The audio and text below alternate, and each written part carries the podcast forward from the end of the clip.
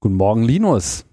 Guten Morgen, Tim. Willkommen im Zentrum Operative Kommunikation der Metaebene. Ich dachte, das wäre eine geheime Verschlusssache.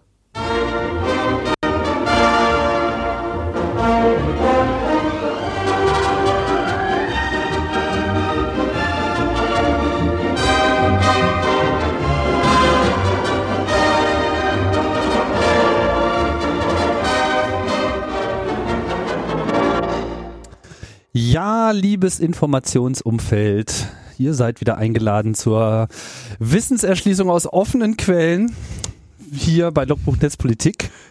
Die äh, 111. Ausgabe 111. Denkt euch dabei, was ihr wollt. Ja, Linus, oder? Bist du noch da? Ja, ich bin noch da, ich bin noch da. Super. Wir müssen heute Du hast hier mal jetzt alles, alles gepetzt. alle Witze weggenommen aus dem nächsten Thema. Geil, oder? nee, aber ehrlich gesagt, da ist schon noch eine Menge zu holen, deswegen dachte ich, das muss man einfach mal ausschlachten. So bin ich.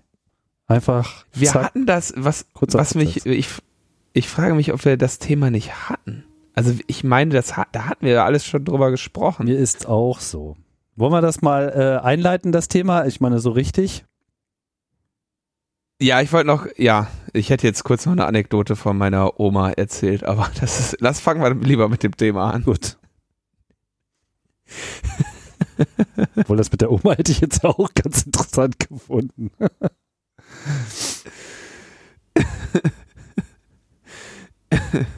Nee, Was denn jetzt? das ist irgendwie, nee. Na los. Also meine Oma war nicht bei der Bundeswehr.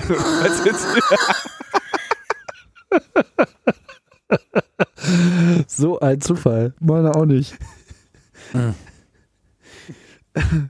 wir hier noch in die Spur das hieß jetzt oder damals was nicht- das nein, mit der das hieß Sendung? damals halt, Das hieß damals halt auch noch nicht Bundeswehr. Hm. Aber da war sie trotzdem auch nicht. Also, große Meldung letzte Woche. Bundeswehr nutzt soziale Medien zur Aufklärung von Stimmungslagen. Es war dann auf Spiegel Online hieß es dann, glaube ich, Bundeswehr will, will Facebook äh, nutzen oder, oder aus, zur, zur Spionage nutzen. Und ähm, ich glaube, der Ablauf war wahrscheinlich so, dass es eine kurze Meldung dazu gab und dann sich daraufhin ergab eine, äh, ähm, eine kleine Anfrage der äh, Linken, hier wieder in Form von André Hunko, der macht ja nichts anderes, der Mann, das, der nimmt seine Arbeit ernst, stellt äh, kleine Anfragen und hat sich diesmal an das äh, Innenministerium gewendet, weil er wissen wollte, wie denn die Bundeswehr da gedenkt, äh, Facebook äh, zu, für seine militärischen Zwecke äh, zu nutzen oder andere ähm, soziale Netzwerke zu nutzen und vor allem mit Hilfe von welcher Software. Da hätte man natürlich dann so eine Antwort wie äh, X-Keyscore oder sowas äh, äh, als, als Oberbingo haben können. Aber es stellt sich raus, äh, die Bundeswehr möchte äh, das Analysetool Textrapic und die Social Media Monitoring Software Brandwatch nutzen. Mhm. Brandwatch, das äh, zeigt also, scheint also eher irgendwie sowas zu sein, dass du deine Marke, ne, dass du guckst, was, was wird über deine Marke gesagt. Also es scheint irgendwie so ein Social Media, Media Berater. Ich weiß ja nicht, gibt's für Social Media Berater schon jetzt auch eigene Software wahrscheinlich dann? Ne? Brandwatch natürlich, wäre jetzt. Klar. Also ich meine, Ja? ja? natürlich. Also ich meine, solche Tools sind nun wirklich nichts Besonderes. Inwiefern jetzt diese Software vielleicht äh, innerhalb dieser äh, dieses Genres nochmal besonders ist, vermag ich nicht zu beurteilen. Das äh, kann sein, kann nicht sein. Aber natürlich gibt's äh, allerlei Tools, mit denen ähm, quasi so die Wirkung von Social Media Kampagnen gemessen werden kann. Eben unter anderem eben diese Auswertung. Teilweise machen das ja auch äh, Systeme wie Twitter auch schon selbst, dass die Mhm. quasi systemseitig eben genau äh, ähnliche Daten ähm, den Usern, also ausgewählten Usern bereitstellen. Ja, unter anderem ja zum Beispiel auch den, äh, wie heißt das nochmal so schön, diese Approved User, die mit dem blauen Häkchen. Ähm, ja, die sehen da Ja, die sozusagen auch so Response und was ist jetzt von dir da am meisten retweetet worden und pipapo, das ist äh, so ein bisschen so ein Promi-Feature und äh, kein Das sind Zweifel. so die, die Also es gibt da sicherlich noch besondere Zugänge für äh, Firmen, die sich da jetzt nochmal besonders einkaufen oder die sonst so wie irgendeinen Analytics-Klimbim machen.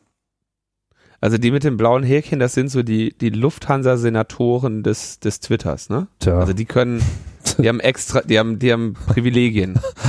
Naja, es geht so. Also ich habe auch so ein Häkchen. So richtig, richtig durchatmen kann man dann auch noch nicht. Bleibt trotzdem irgendwie der gleiche Das gehört auch dazu, dass, das gehört auch zum Lufthansa-Senator sein. Du musst dich die ganze Zeit beklagen und beschweren und Ah. alles, was dir ge gegeben wird, ist nicht genug und du willst am Ende doch nur ein Upgrade in die First Class. Das, äh, ja, das kann ich ganz gut. Vielleicht schaffe ich es mal vom blauen Häkchen auf ein goldenes Häkchen. Das goldene Das. Häkchen. Ja, das hätte ich gerne. Naja, auf jeden Fall die, die, das, das Z-Opcom BW möchte gerne das Info-U bei Auslandseinsätzen aufklären und nutzt dafür natürlich das Forschungsprojekt WROC. Klar. Soweit Ich klar. frage mich immer, Übrigens, ob die, die in, der, in, der, in der Bundeswehr sich auch tatsächlich den ganzen Tag auf dem Flur so unterhalten. Wahrscheinlich, oder? Mit diesen Abkürzungen? Naja, wenn du die Wahl hast zwischen Zentrum Operative Kommunikation der Bundeswehr oder Z-Opcom BW, dann gehst du wahrscheinlich eher ins Z-Opcom. Ja, aber dann könnte man sich ja zumindest die zu äh, abzukürzenden Begriffe besser wählen, damit da lustigere Namen bei rauskommen. Also Zentrum Operative Kommunikation der Metaebene äh, lässt sich zumindest zu ZOPCOMME äh, zusammenwerfen. Ich, ich glaube, diese, dieses BW-Kürzel lassen die dann im Hause auch weg. Ne? Also du machst ja, bei dir zu Hause schreibst ja auch nicht mehr am Ende Punkt Local dran. Also äh, sagen die dann, die gehen halt ins Zock. Zopcom. Zopcom. Ein Zock. Zopcom. Wir gehen ins Zock. Zock. Ja, wir, ZOK wir, heißt aber bestimmt irgendwas anderes. Ja, wir- drei, Let- drei Buchstabenabkürzungen. stimmt, die sind dann nochmal ganz besonders, ne? WROC. Wissenserschließung in offenen Quellen. Aber die Details des Forschungsprojektes WROC sind zur geheimen Verschlusssache erklärt worden. oh Mann, ey, das ist ein Land. Naja, ähm, immerhin werden hier noch Sachen zur geheimen Verschlusssache erklärt und man weiß wenigstens, dass es sie gibt. In anderen Ländern ist das ja anders.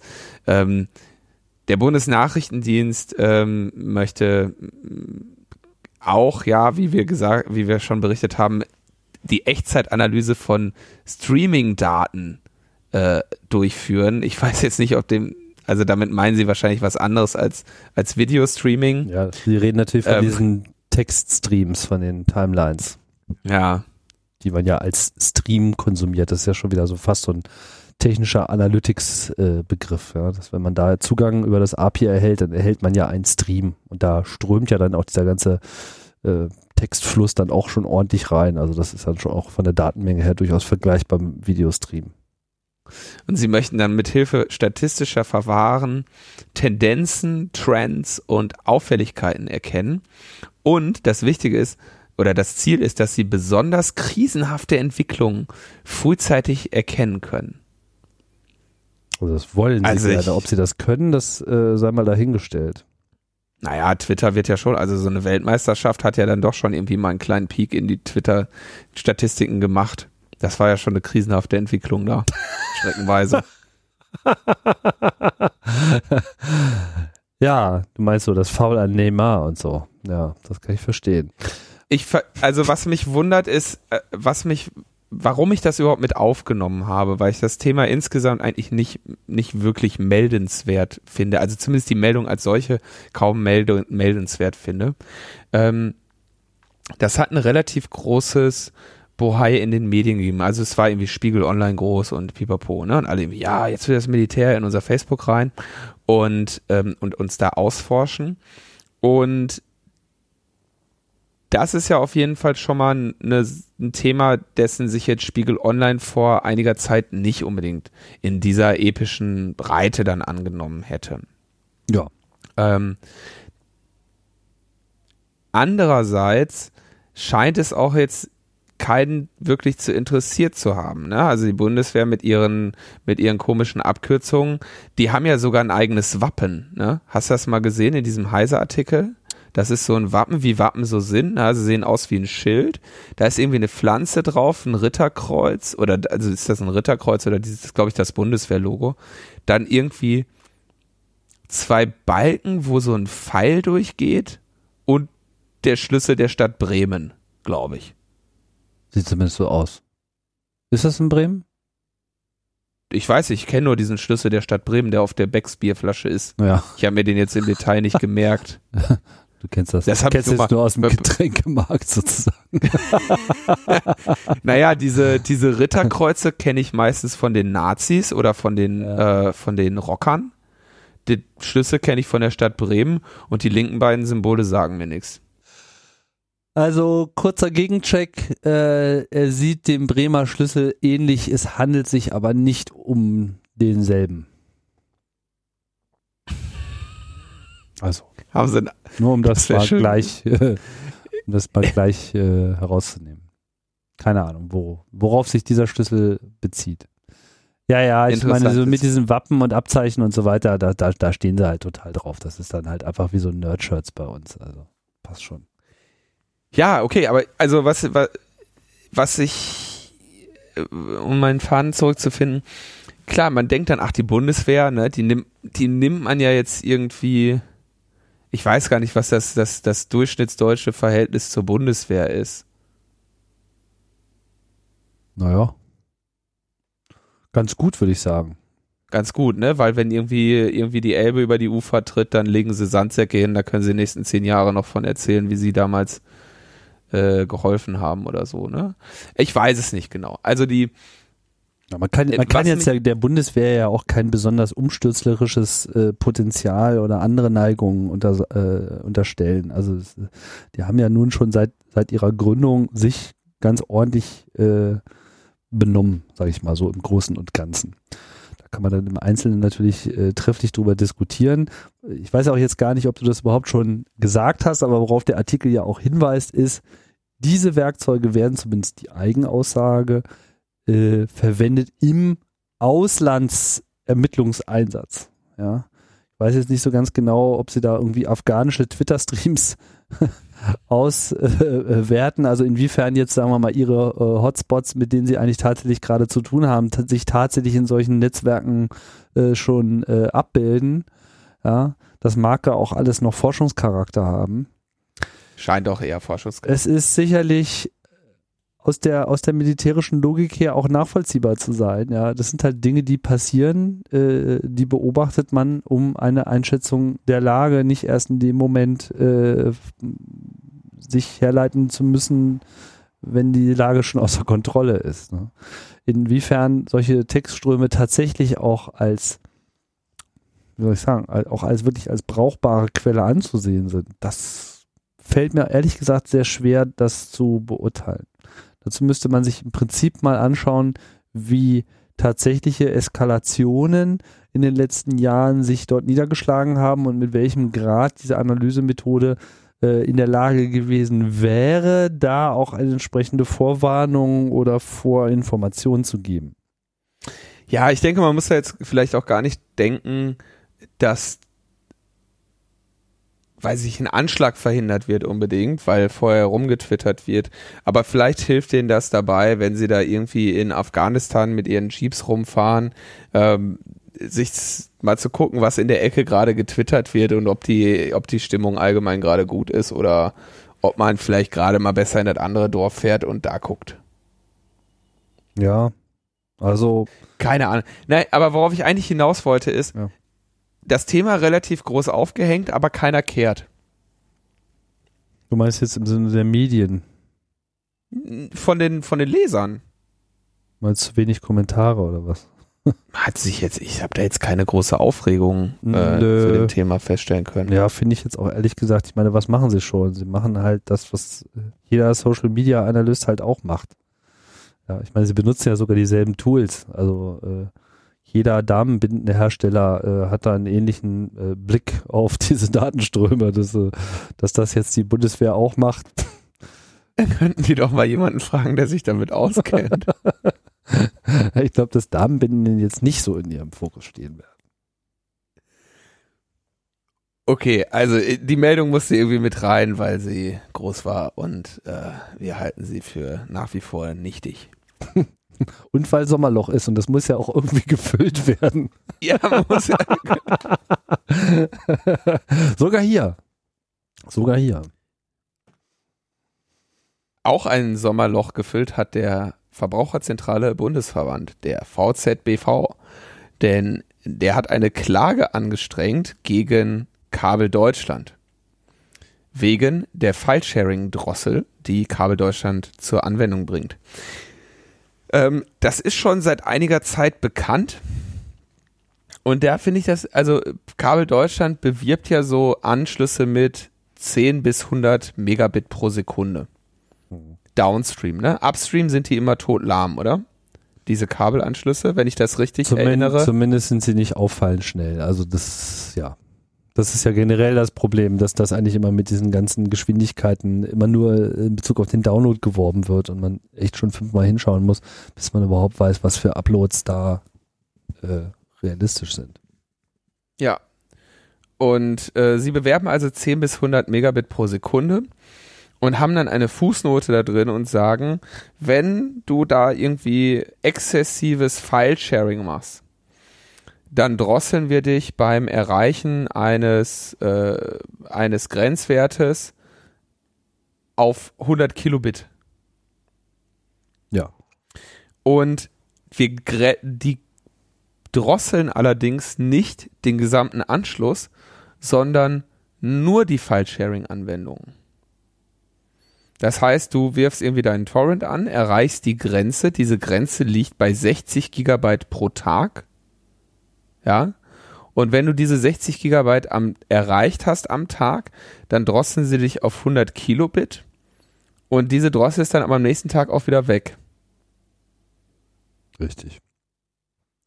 Ähm, Also sagen wir, wie es ist. Hier geht es um BitTorrent. Und ich vermute, Genau, es da geht geht's auch um- ausschließlich um BitTorrent.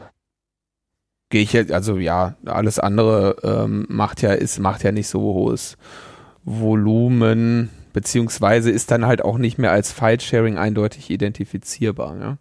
Und sie drosseln also quasi genau deinen, genau das File-Sharing, was du da machst, nur diese Ports und ähm, ab 60 Gig am Tag. Ja, das, das heißt, da kommst du immer noch auf äh, irgendwie annähernd äh, zwei- 1,8 Terabyte oder sowas, ne? Im, im Ja, also es ist jetzt auch Monat, kein, die du falsch es ist jetzt auch kein Limit, wo man sagen muss, das ist ja jetzt jenseits von Gut und Böse, ja. Weil, ähm, also wir erinnern uns, wir hatten ja letzte oder vorletzte Ausgabe auch kurz diese Debatte über das O2-Limit, ja, O2 DSL Drossel, Mhm. was ja bei 300 Gigabyte im Monat Ja. Griff bei Wiederholungen wohlgemerkt. Ähm, hier reden wir immerhin schon vom Sechsfachen ungefähr dessen. Ja. Im vergleichbaren Download-Bereich ungefähr. Also gut, kann man jetzt sagen, ist vielleicht ein bisschen schneller Kabel Deutschland, vielleicht ist es aber auch nicht schneller, weil weiß man aber nicht so ganz genau, weil wenn man halt Kabel hat, dann teilt man sich eben die Bandbreite äh, quasi immer mit seinen Nachbarn. Und wenn man halt jetzt irgendwie nur so BitTorrent äh, Menschen als Nachbarn hat, dann mag das vielleicht von äh, Nachteil sein. Naja, wie auch immer, also diese Regelung äh, besteht, wird aber dann eben nur in äh, Kleingedruckten irgendwo erwähnt und dagegen hat dann der Ver ich finde den Namen so verwirrend, Verbraucher, VZBV. Verbraucherzentrale Bundesverband. Verbraucherzentrale Bundesverband, genau. Und ähm, ja, die haben jetzt geklagt. Genau. Und Kabel Deutschland sagt dann noch dazu, die, diese Drossel reißen, also in diesen Bereich reißen 0,5 Prozent der Kunden. Ja, also das haben sie auch noch zu ihrer Verteidigung vorgebracht, dass sie sagen, das betrifft ja kaum jemanden. ne? Und sie haben dann ein Urteil kassiert, in dem der Verbraucherzentrale Bundesverband Recht bekommen hat, ähm, dass es sich dabei um irreführende Werbung handelt, weil sie ihr Angebot Flatrate nennen. Das heißt, die Konsequenz ist, Kabel Deutschland wird auf diese Drossel prominenter hinweisen müssen.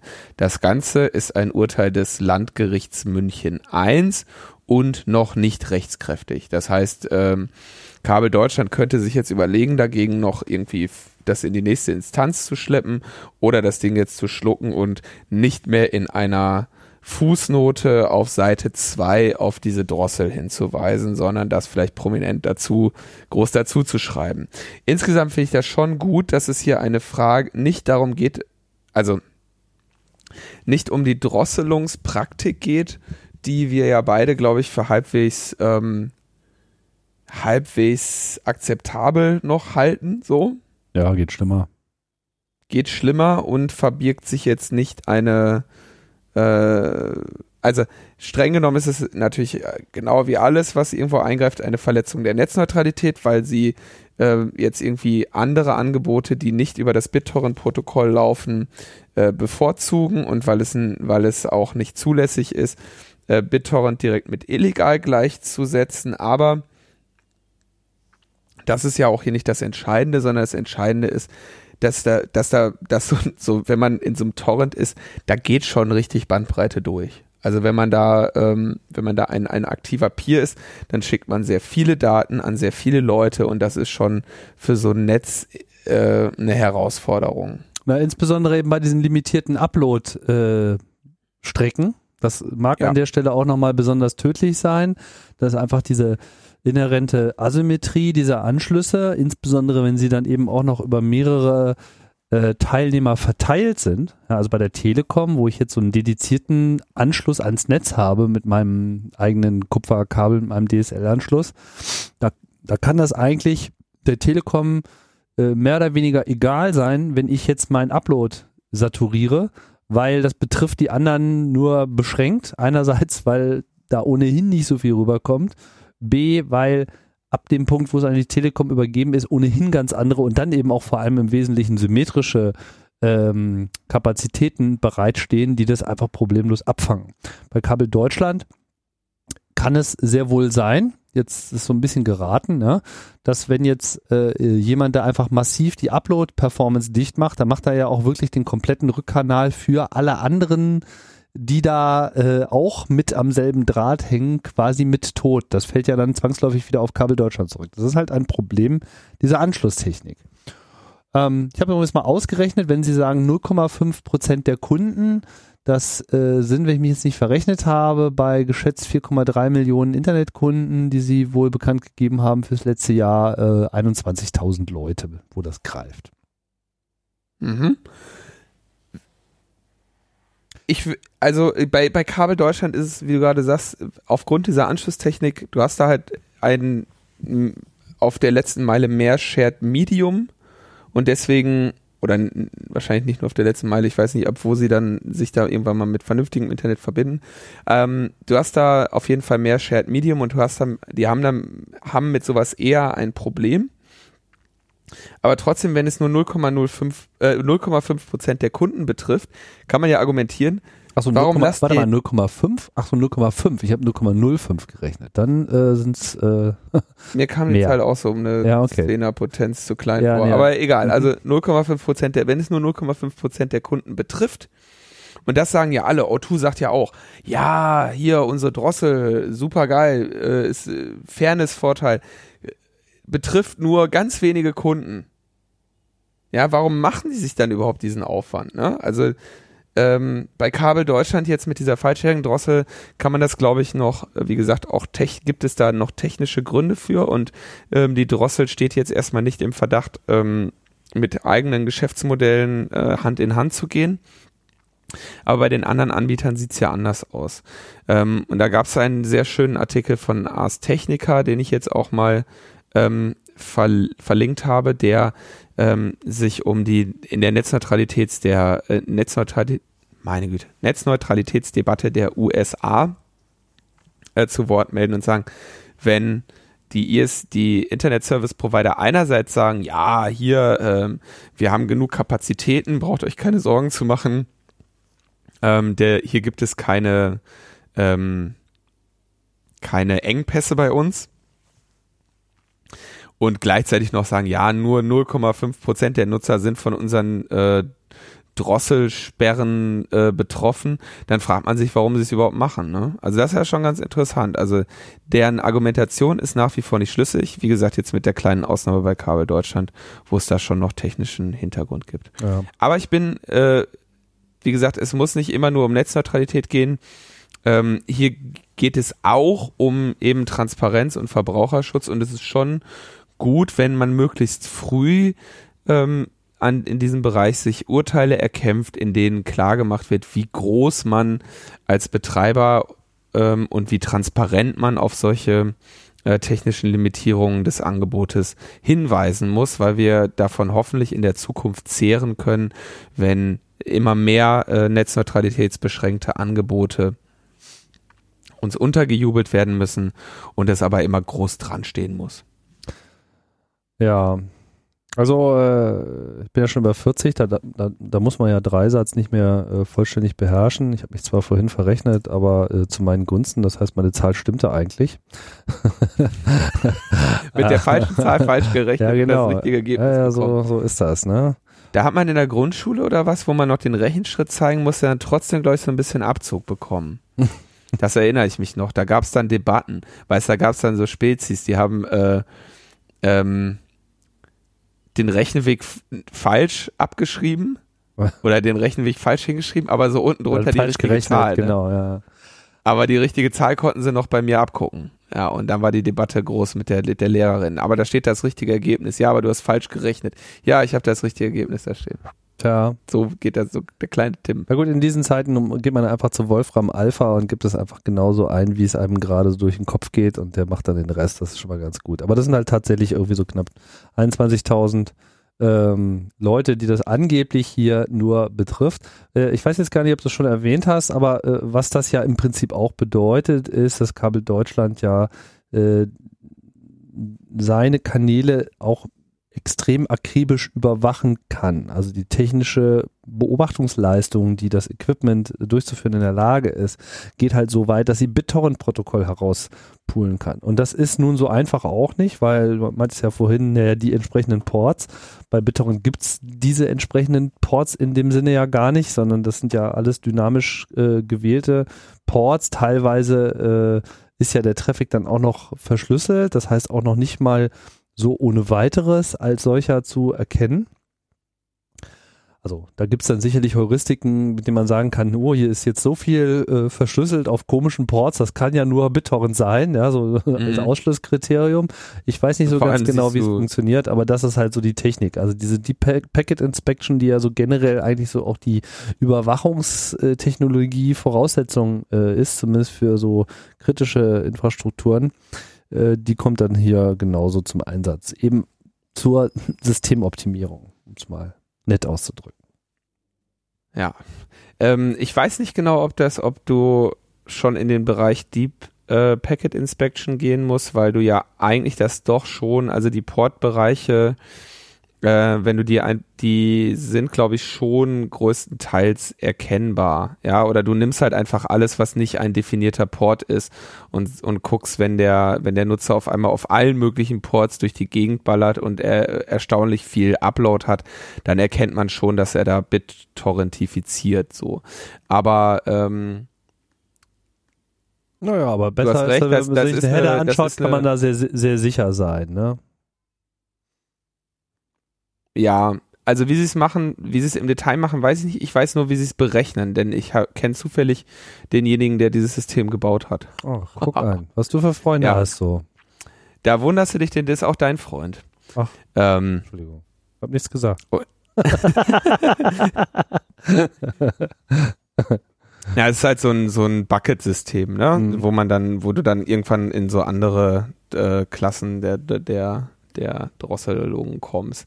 Egal. Also, äh, wie gesagt, insgesamt eher ein, ähm, ein Teil der, äh, der, des Verbraucherschutzes. Den genau. Ja, die Frage ist natürlich, was, was äh, erwächst da jetzt da draus? In gewisser Hinsicht äh, reicht das ja auch wieder in diese ähm, generelle Problematik der Flatrate-Bewerbung hinein. Ja, wir hatten das äh, ja, dass die Telekom im Prinzip ja schon ich weiß nicht, ob es schon umgesetzt hat, aber im Prinzip ja gesagt hat, okay, wir streichen jetzt dieses Flatrate äh, an den Stellen, wo wir äh, tatsächlich drosseln. Später haben sie ja dann gesagt, wir streichen jetzt auch das Drosseln. Vielleicht nennen sie es jetzt wieder trotzdem Flatrate, wie auch immer, aber äh, das ist ja äh, eigentlich so ein Ärgernis und ich denke, wenn ich das richtig gelesen habe, dass sich der Verbraucherverband und letztlich dann auch das äh, Gericht ja im Wesentlichen an der falschen Deklaration und nicht so sehr an der Tatsache, dass das überhaupt getan wird, äh, stört.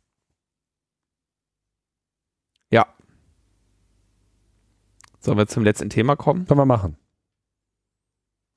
Da sind hier unsere Minister sind wieder ganz vorne. Da wollte ich dich mal fragen. Unser Minister, ne? Die feine Herren Minister, ähm, der, der Maas, ne? Ja. Ich weiß nicht genau, was ich von ihm halten soll. Manchmal macht er was sehr, äh, manchmal sagt er sehr intelligente Dinge und äh, kündigt an, sich äh, Problemen anzunehmen, die ich auch äh, so sehe und verspricht sinnvolle Lösungen.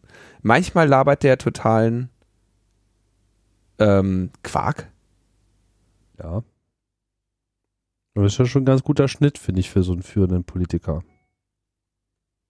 Für ihn jetzt. Ja, so Also er generell, ja jetzt- für, für seine Branche äh, ist das ja schon ein ganz guter Schnitt, dass er also überhaupt mal, Dass er was sagt. ja, dass er mal was Sinnvolles und Nachvollziehbares sagt. Ja, dann sagt er was Sinnvolles und Nachvollziehbares und dann kommt äh, Thomas de Maizière und sagt, ey Heiko, äh, hast du Fieber? Und dann äh, kommt er irgendwie eine Woche später wieder und muss irgendwie sich wieder, äh, wieder rechtfertigen und was anderes erzählen. Ja. Diesmal hat ihn, wurde er interviewt ähm, zu vielen verschiedenen Themen. Äh, unter anderem zu dem Thema, dass ja die Aufenthaltserlaubnis von Edward Snowden in Russland formell in wenigen Tagen auslaufen wird. In wenigen Tagen heißt so ungefähr jetzt, weil wir Ende Juli haben. Und ähm, es hat sich aber schon vor vielen Monaten angekündigt, dass jetzt äh, eine Verlängerung dieser Aufhalt, Aufenthaltsgenehmigung ähm, nicht mit, mit großen Blockaden von Wladimir Putin einhergehen wird, sodass er im Zweifelsfall einfach dort bleiben kann. Aber unser Justizminister, der Schlaubi-Schlumpf, erklärt, Dr. Snowden, äh, nee, ist er noch gar nicht Doktor. Ist er inzwischen Doktor? Hat er jetzt Ehrendoktor bekommen? Nee, ne? Also nicht da, wo es ursprünglich angekündigt wurde, aber ich glaube, irgendeine andere Uni ist wieder nachgezogen. War es nicht sogar eine Berliner Uni? Ich weiß es jetzt gerade nicht. Snowden, Doc Snowden. Snowden, Snowden solle doch ähm, in die USA reisen und ähm, sich dort stellen.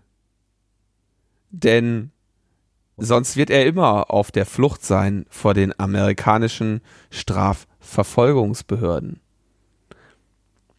Also unabhängig davon, dass wir tatsächlich ja schon vor einiger Zeit, äh, vor einigen Folgen auch berichtet haben, dass der gute Anwalt von Snowden, der deutsche Anwalt Herr Kalek, ähm, sich auch über die Option mit den Amerikanern unterhält, was denn wäre, wenn Snowden mal in die USA käme. Und dass Snowden ja auch gesagt hat, dass er grundsätzlich natürlich daran interessiert wäre, nochmal irgendwie seine Familie wiederzusehen, aber eben es ihm dabei auch dann wahrscheinlich eher um seine Familie geht und die möchte er wahrscheinlich äh, unter anderen Bedingungen wiedersehen, als es jetzt vielleicht zum Beispiel Chelsea Manning äh, möglich ist, ja. Also ich weiß nicht genau, was dieser Rat soll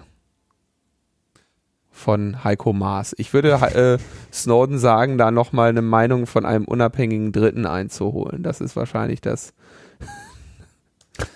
Ja, also ich meine, SPD-Politiker in der Zeit, wo sie gerade in einer großen Koalition mit der CDU sind, ich weiß nicht, ob das wirklich jetzt so die Quelle ist, an der man sich groß äh, orientieren sollte. Ja, also also die Ehrendoktorwürde da in Rostock, die ist irgendwie so auf den letzten Metern äh, verhindert Gescheitert. worden. Ja, äh, ich glaube, die einzigen Ehrenmitgliedschaften, die ihm bisher erfolgreich aus Deutschland angetragen wurden, waren die der Freien Universität Berlin und die des Chaos Computer Clubs. Die hat er, hat er die ein. Oh, das war. Junge, Junge, Junge, Junge, Junge. Uiui, Da was? müssen wir mal gucken, ob der die überhaupt schon angenommen hat. Das ist eine gute Frage. Ich habe erst vor einiger Zeit das äh, Schreiben mitverfasst, Ja, in dem wir eben uns angedient haben. rangewanzt haben. Ja, na, die wird er schon angenommen haben. Ich muss ja nochmal gucken, was im Posteingang. Wehe nicht. Sonst unterstützen wir sofort eine Auslieferung. Sonst geben wir dir den Rat, dass du. genau. Doc Snowden. Ja, naja, gut. Ähm, Also nicht, dass jetzt hier irgendwie ähm, irgendwelche ähm, ähm, irgendwelche Gerüchte entstehen. Also diese die E- E- die Ehrenmitgliedschaft muss natürlich angedient werden. Man kann jemanden nicht gegen seinen Willen zum Ehrenmitglied machen. Und ähm, das ist also auch ein formaler Akt, der damit einhergeht und ich bin gerade nicht hundertprozentig im Bilde über den über den Status dieses formalen Aktes, weil die Kommunikation mit Edward Snowden äh, sich relativ äh, schwierig gestaltet. Ja, ich habe ja auch neulich irgendwie versucht anzurufen und so ist nicht rangegangen. Ist nicht drangegangen. Ja, ja. Ne? Der geht echt manchmal nicht dran. Der ist echt. Auf, ist auf meine Sau. Auf meine Facebook-Nachrichten antwortet er auch ganz. ja, irgendwie immer ganzen ja. Abend irgendwie hier Bier ausgeben und so und dann auch nicht mal rangehen. Also pff, so geht's ja. noch nicht. Echt? Und dann auf einmal ist er nicht mehr dein Freund auf WhatsApp. oh Gott, Doc Snowden hat mich entfreundet. Naja, ich weiß nicht genau, was ich, was man zu dieser Meldung noch groß äh, sagen kann. Ich halte das jetzt für eine etwas äh, weniger qualifizierten Ratschläge, äh, die man so erhalten kann in seiner Situation. Meine, dass äh, Mr. Putin äh, in, gerade in diesen Zeiten äh, ihn jetzt äh, des Landes äh, verweist, das kann ich mir kaum vorstellen.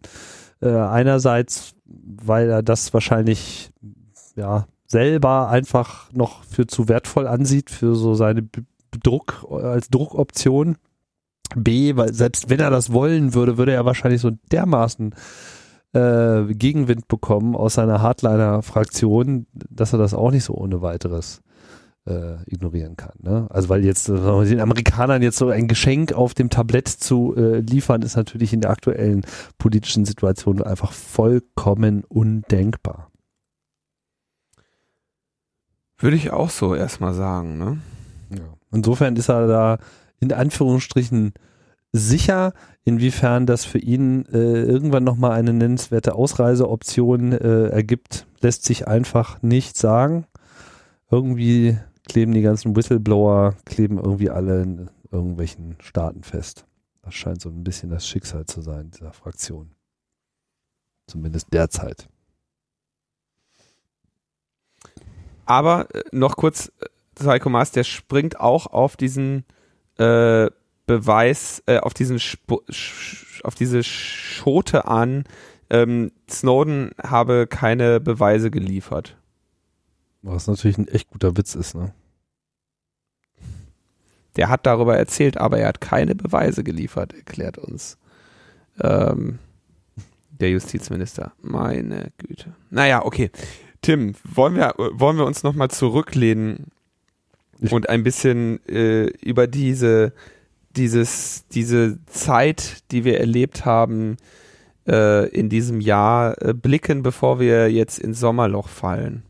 Können wir machen. Wann fing denn äh, gerade Herr Snowden an mit seinem Tanz? Das war doch jetzt just im letzten Juli. Ne? Wir blicken jetzt gerade so auf äh, saturierte zwölf Monate Berichterstattung zurück.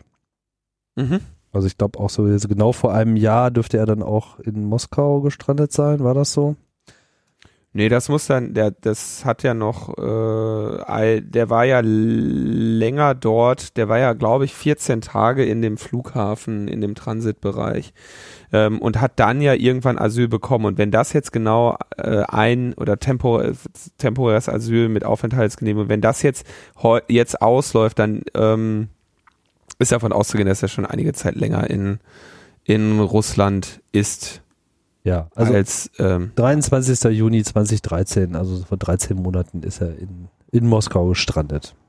Genau. Ja. Aber die ging es jetzt gar nicht nur um Snowden, oder? Mir geht es so um das, um die Gesamt, um das Gesamtbild. Ich, ich versuche mich immer ab und zu mal zurückzulehnen ähm, und so zu überlegen, was so mit dieser Netzpolitik eigentlich passiert, ne? in welche Richtung sich das entwickelt, mal so wieder in das große Bild zu blicken.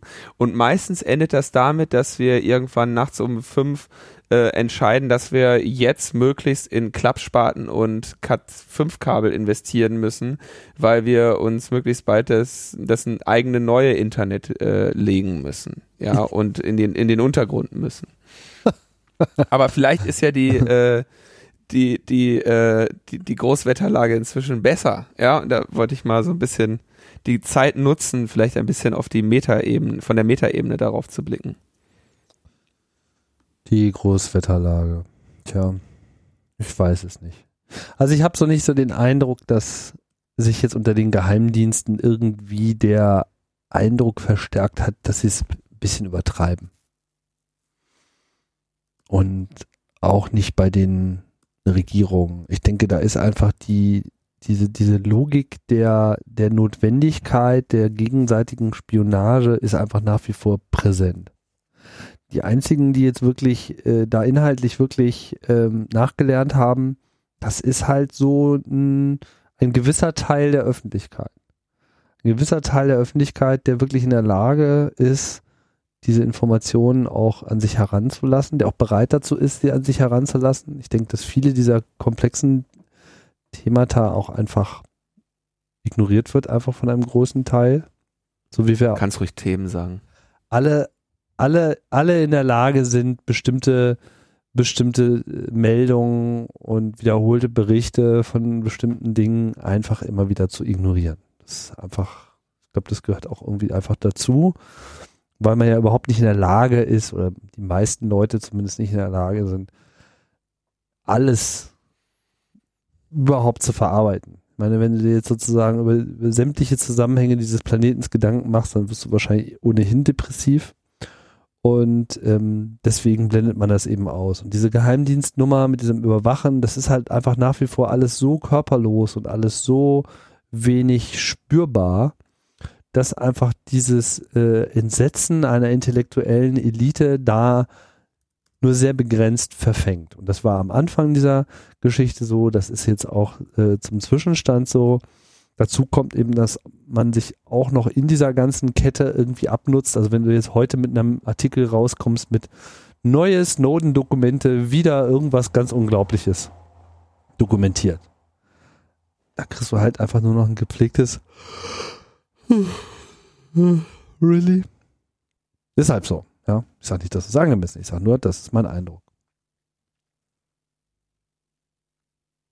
Insofern bin ich mir auch nicht sicher, inwiefern da jetzt ein, ein Lernprozess eingesetzt hat. Aber ich habe auch nicht den Eindruck, dass, dass die Politik sich jetzt sonderlich unter Feuer sieht, sondern das ist irgendwie immer noch so in diesem, was nicht aussieht wie ein äh, 5-Zentner Steinblock, der gerade mit 100 Stundenkilometern äh, in 100 Metern Höhe auf mich herniederrauscht, so, das sind Themen, die kann man auch irgendwie noch eine Sekunde später behandeln.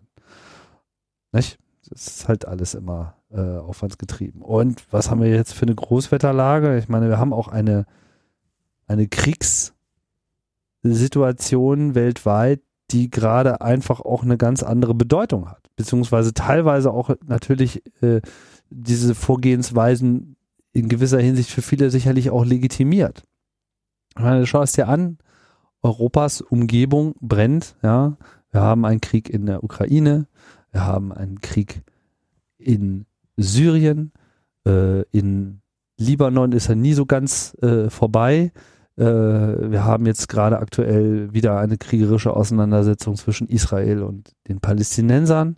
Wir haben einen Krieg im Irak, äh, in Libyen, Ägypten, okay, äh, hat sich jetzt wieder beruhigt, aber nach was für einer Phase, ja, also allein Tunesien äh, hat von diesen revolutionären Staaten der letzten zwei, drei Jahre äh, halbwegs eine Spur gefunden, wo man sagen kann, da äh, geht es zumindest jetzt nicht komplett gegen die Wand.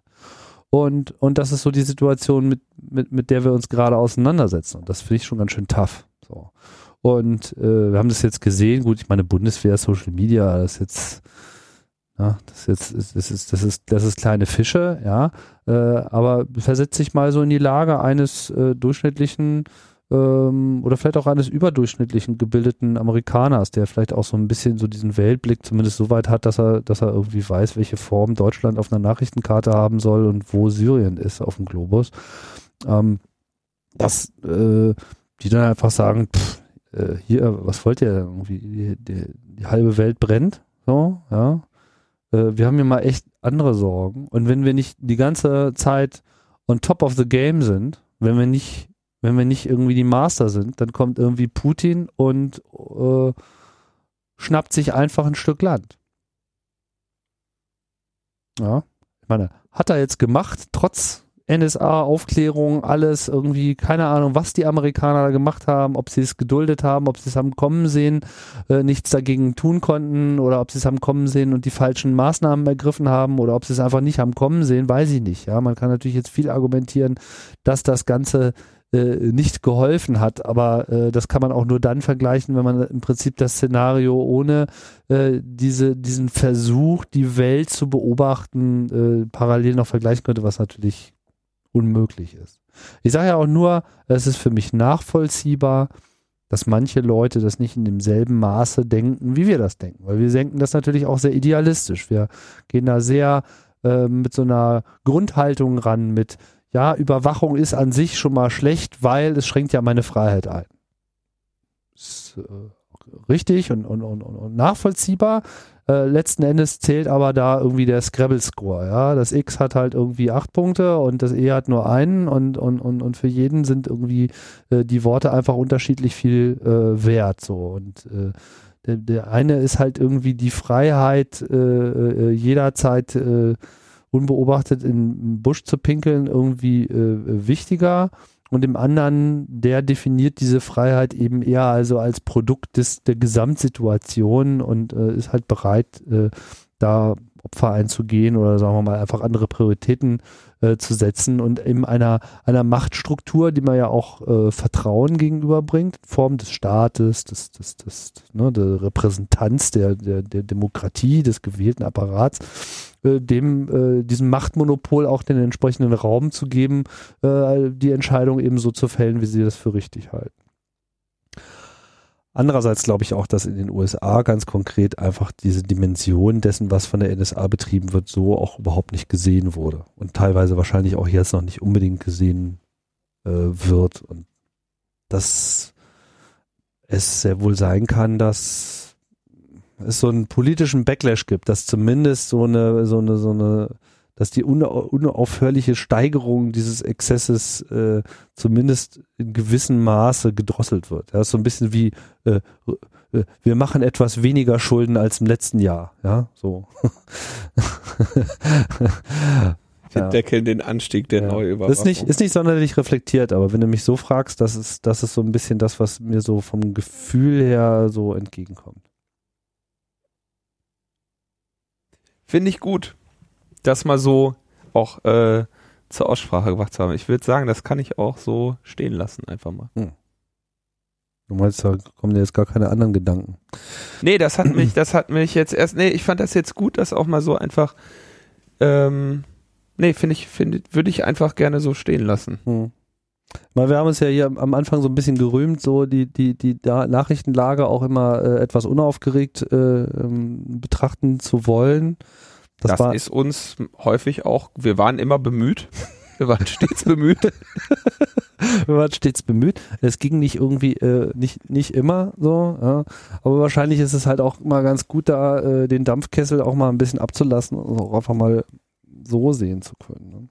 Mal schauen, ich denke, es ist halt einfach eine kritische Begleitung ist jetzt einfach äh, weiterhin erforderlich und ich denke, dass, dass die, zumindest in Deutschland, die, die Politik zumindest schon mal so weit in Hab-Acht-Stellung gegangen ist, dass sie begriffen hat, dass das jetzt kein Thema ist, was man beliebig überstrapazieren kann. Und ähm, der, der Snowden-Eiertanz ist sicherlich noch lange nicht vorbei. Ähm, ich denke auch, dass sehr wohl sein kann, dass noch ähm, sich durch Leaks äh, da Dinge ergeben können, mit denen wir so noch gar nicht gerechnet haben und die unter Umständen auch so ein, die Involviertheit äh, Europas will man gar nicht sagen nur Deutschlands, die Involviertheit in Europa, in Europas dieses, dieses ganze System, ich meine Britannien sowieso, ne, aber was weiß ich, wer da alles noch mit äh, reingezogen werden könnte, hm, dass wir einfach äh, auch, auch noch deutlicher sehen werden, was glaube ich so eine bestimmte äh, äh, Gruppe aus unserem Umfeld auch schon immer so gesehen hat, dass dieser gesamte geheimdienstliche Apparat eigentlich so eine eigene Welt ist in dieser Welt. Dass diese ganzen Geheimdienste sich untereinander irgendwie fast auch noch näher stehen, als, als die Nationen und Völker äh, das tun, was sie auch teilweise ja überhaupt nicht tun, weil die einfach so einer ganz anderen äh, Logik sind. Und dass, dass sich vielleicht auch in diesem Bereich so eine Machtbalance auf eine Art und Weise Raum greift, wie wir das teilweise auch gar nicht verstehen. Ja, dieses ganze Hin und Her mit wer gibt jetzt wem wie Daten und so, dass es teilweise eben auch Spielchen sind, dass es teilweise auch ähm, ja ganz plumpe Tauschhandel sind, so im Sinne von, naja, klar machen wir das, ja, aber damit verhindern wir, dass wir das und das tun müssen. So, mal ganz einfach daher gesagt. Das ist natürlich unvermittelbar, so etwas. Ja, und ähm, zeigt natürlich diese Problematik von ähm, Geheimdiensten als solchen. Ne? Äh, ich weiß nicht, hatten wir überhaupt diese Postillon-Meldung, die war ja auch wieder ganz großartig. Existenz von Geheimdiensten, Hauptgrund für die Existenz von Geheimdiensten. Genau. Oder Existenz anderer Geheimdienste. Auch, ja. ja, so und, und, und da steckt so viel Wahrheit drin. Das ist, das ist, das ist überhaupt gar keine Spaßmeldung. Ich habe sowieso beim Postillon in letzter Zeit das Gefühl, das ist sozusagen die Essenz, ja, irgendwo. Ähm, das, stell mal vor, du, du, du machst jetzt einen neuen Start. So. Dir schenkt jetzt jemand eine Insel, irgendwo wird jetzt hier äh, was abgespalten, was keinerlei weitere äh, Verwendung mehr hat. Hier irgend so ein Stück von Grönland oder keine Ahnung hier oder wir, die Hacker schnappen sich irgendwie die Südsahara. So, und jetzt, jetzt fängst du halt an und bist jetzt mal ein Start. Dann kriegst du irgendwie deine Top-Level-Domain, geil, endlich mal wieder coole URLs. so, und jetzt, jetzt musst du sozusagen so deine, deine Außenweltbeziehung irgendwie an Start kriegen. Und dann wirst du wahrscheinlich schnell feststellen, dass du einfach mal so von Schlapphüten umringt bist in 0, nix, ja, die da einfach mal, was du da auch immer treibst, komplett irgendwie einfach abschnorcheln. Das tun sie einfach. Das ist einfach, ist einfach da, überall stehen sie hinter jedem Baum, hinter jeder Litfaßsäule, der dritte Mann und äh, natürlich auch auf deinen Kommunikationswegen. Was tust du dagegen? ja, ich kann mir vorstellen, dass man dann sehr schnell auf so eine Logik kommt wie, hm, wir müssen uns hier mal ganz geheim mal in so einem Raum treffen und zusehen, dass wir diesen Raum irgendwie nicht abhörbar machen. So, ja, und dann bist du in 0, nix wahrscheinlich auch bei deinem kleinen Geheimdienst. Ja, das, äh, die Welt und die Realität ist immer so eine Sache. Willst du das jetzt ja, auch einfach so stehen lassen oder fällt dir da nee, was das, da würde ich schon mal was zu sagen, weil die, ähm, also es, die Geheimdienste bleiben ja zumindest in dem, was sie uns, also was sie nach außen erzählen, wofür sie meinen zu arbeiten, dann doch die Wirkungsnachweise schuldig, ne? Mhm. Also ich denke, dass es zweifelsohne so ist, dass sie auch natürlich ganz andere Ziele verfolgen, ne, dass eben ähm, die Frage der Wirtschaftsspionage eine zentrale und präsente ist, genauso wie es die Frage der Spionage und Wirtschaftsspionageabwehr natürlich ist. Ähm, aber das entscheidend Ärgerliche an dieser ganzen Geheimdienstsache ist ja dann doch, dass sie eigentlich uns zum Feind haben und dass sie das, was sie uns an Werten für unsere Gesellschaft versprechen, verteidigen zu wollen, sehr eindeutig unterwandern. Ja, also sie sind das Gegenteil von dem, wofür man ähm, meint zu stehen oder zu kämpfen. Ja, also ich bin mir sicher, zu, auf diese gesamte, ähm, auf diese gesamte Russland-Situation, zu der ich immer wieder versuche, mich einzulesen, aber zu der ich einfach keine äh, ausreichende äh, Checkung selber aufbaue, wo ich immer dann auf den auf die Einschätzung von anderen äh, angewiesen bin, um meinen Horizont zu erweitern. Äh, da gibt's ja eine komplett äh, äh, komplett schöne Sicht darauf, in der das halt auch alles äh, Sinn macht, was der, äh, was Putin da äh, veranstaltet. Ne? Und ähm, ist jetzt auch alles andere, als dass wir hier gerade, dass hier gerade die rote Gefahr droht aus, aus dem Osten oder so. Ne? Also ähm, ich bin mir da nicht so sicher, oder mein, mein Hauptproblem ist eigentlich, ich würde so weit folgen, dass man als Staat wahrscheinlich einen Geheimdienst braucht, um irgendwie seine, seine, sein Wissen oder seine, seine diplomatische Situation akribisch ein, genau einschätzen zu können, Verhandlungspositionen zu stärken, ähm, geschickt zu agieren, nicht sich irgendwelche ärgerliche Situationen oder äh, bewaffnete Konflikte einzuhandeln und was nicht alles. Aber mein Eindruck ist, dass das nicht die Aufgabe ist, die Geheimdienste in letzter Zeit tatsächlich erfüllen. Ich halte den, die Haupt, das, die Hauptwirkung von Geheimdiensten gerade für eine ähm, andere als eine friedenstiftende.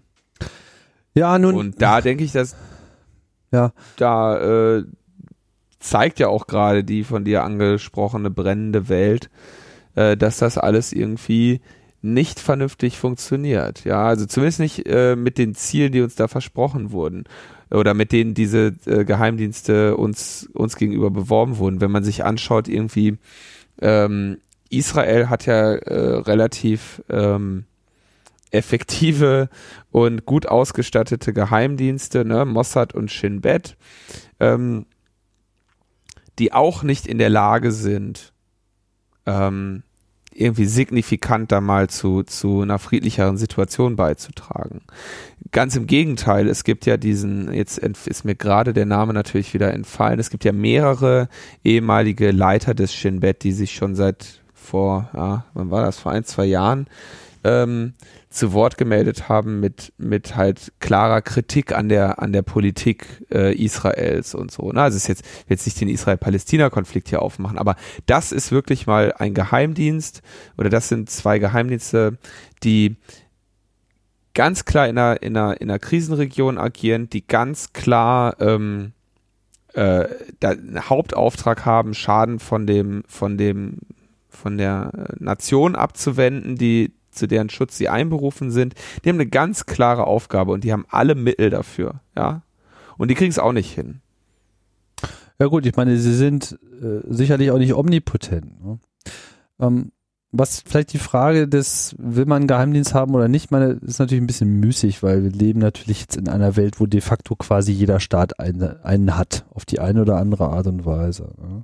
Heute stellen wir mal vor hier, was weiß ich, es passiert mal was ganz Unerwartetes, äh, keine Ahnung, hier die Berliner Piraten äh, benennen sich um, ja, und kommen irgendwie äh, auf den Namen Facebook-Partei und da klicken dann alle mal auf Like, weil das macht man ja immer so bei Facebook, so, ja.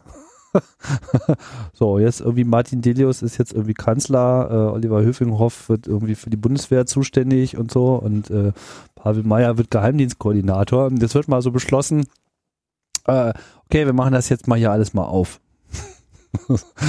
ja, ich meine, würde selbst in der Konstellation dann erstmal noch nicht so äh, passieren, weil wahrscheinlich einfach tonnenweise Kompromat aus den Schränken geholt wird, um diese Situation möglichst zu äh, containen. Ne? Aber wenn wir äh, jetzt einfach mal nur so irgendeine so Konstellation, eine politische Konstellation und so auch so eine Gesamtmengelage und so eine allgemeine äh, Stimmung in der Bevölkerung vorstellen, wo dann alle nur noch schreien, so jetzt aber ja mal 100% Transparenz.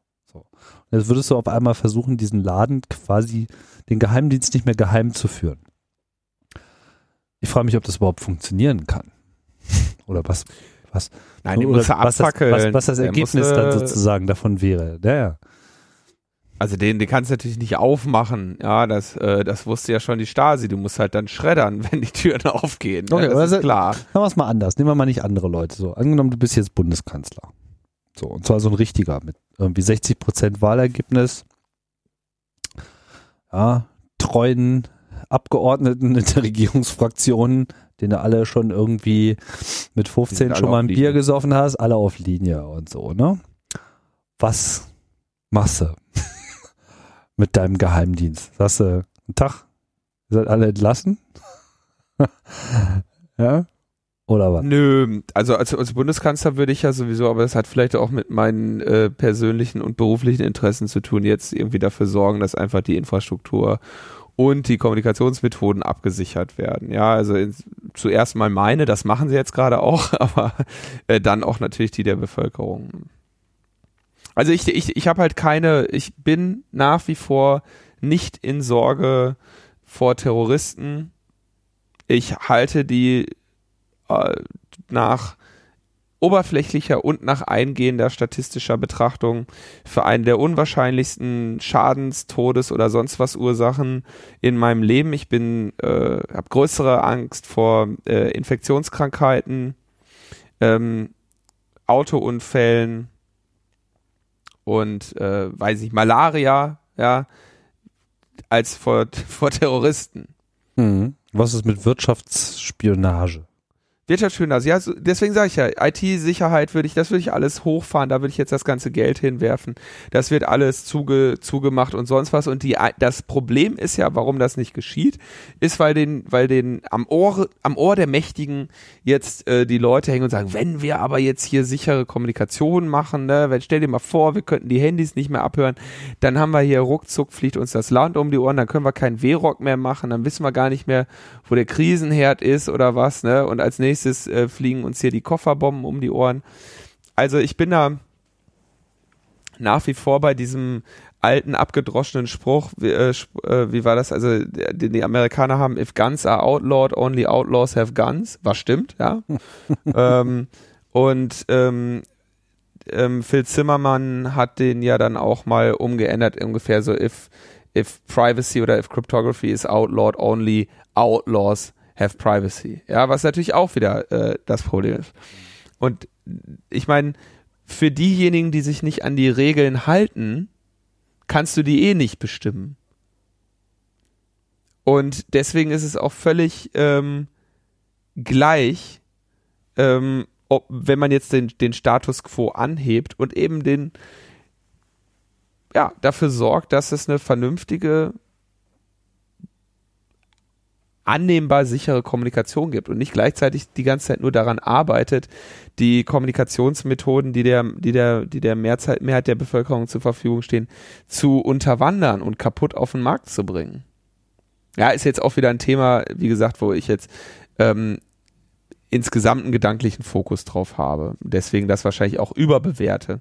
Aber das wäre ähm, sicherlich einer der politischen Schritte, die ich jetzt in die Wege leiten würde, neben anderen, die ich ja dann auch schon an entsprechenden Stellen ge gefordert habe. Ja gut, ich meine, das ich die Geheimdienste auch nicht auflösen. Ah, das ist richtig. Gut, das wäre jetzt sozusagen die eigentliche Frage gewesen.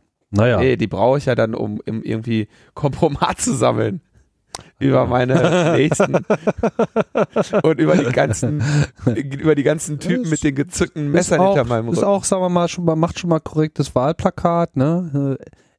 Wandel ohne Änderungen. Weil das ist doch genau das, was jeder will. Ah ja, genau, wir brauchen mal Wandel und so, aber es soll sich jetzt nicht so viel ändern, weil eigentlich ist ja alles ganz geil. Ne? Da aber mehr Brutto vom Netto. Ja. Äh, Netto vom Brutto, oder? genau. Und mehr Schoko ins Cornetto.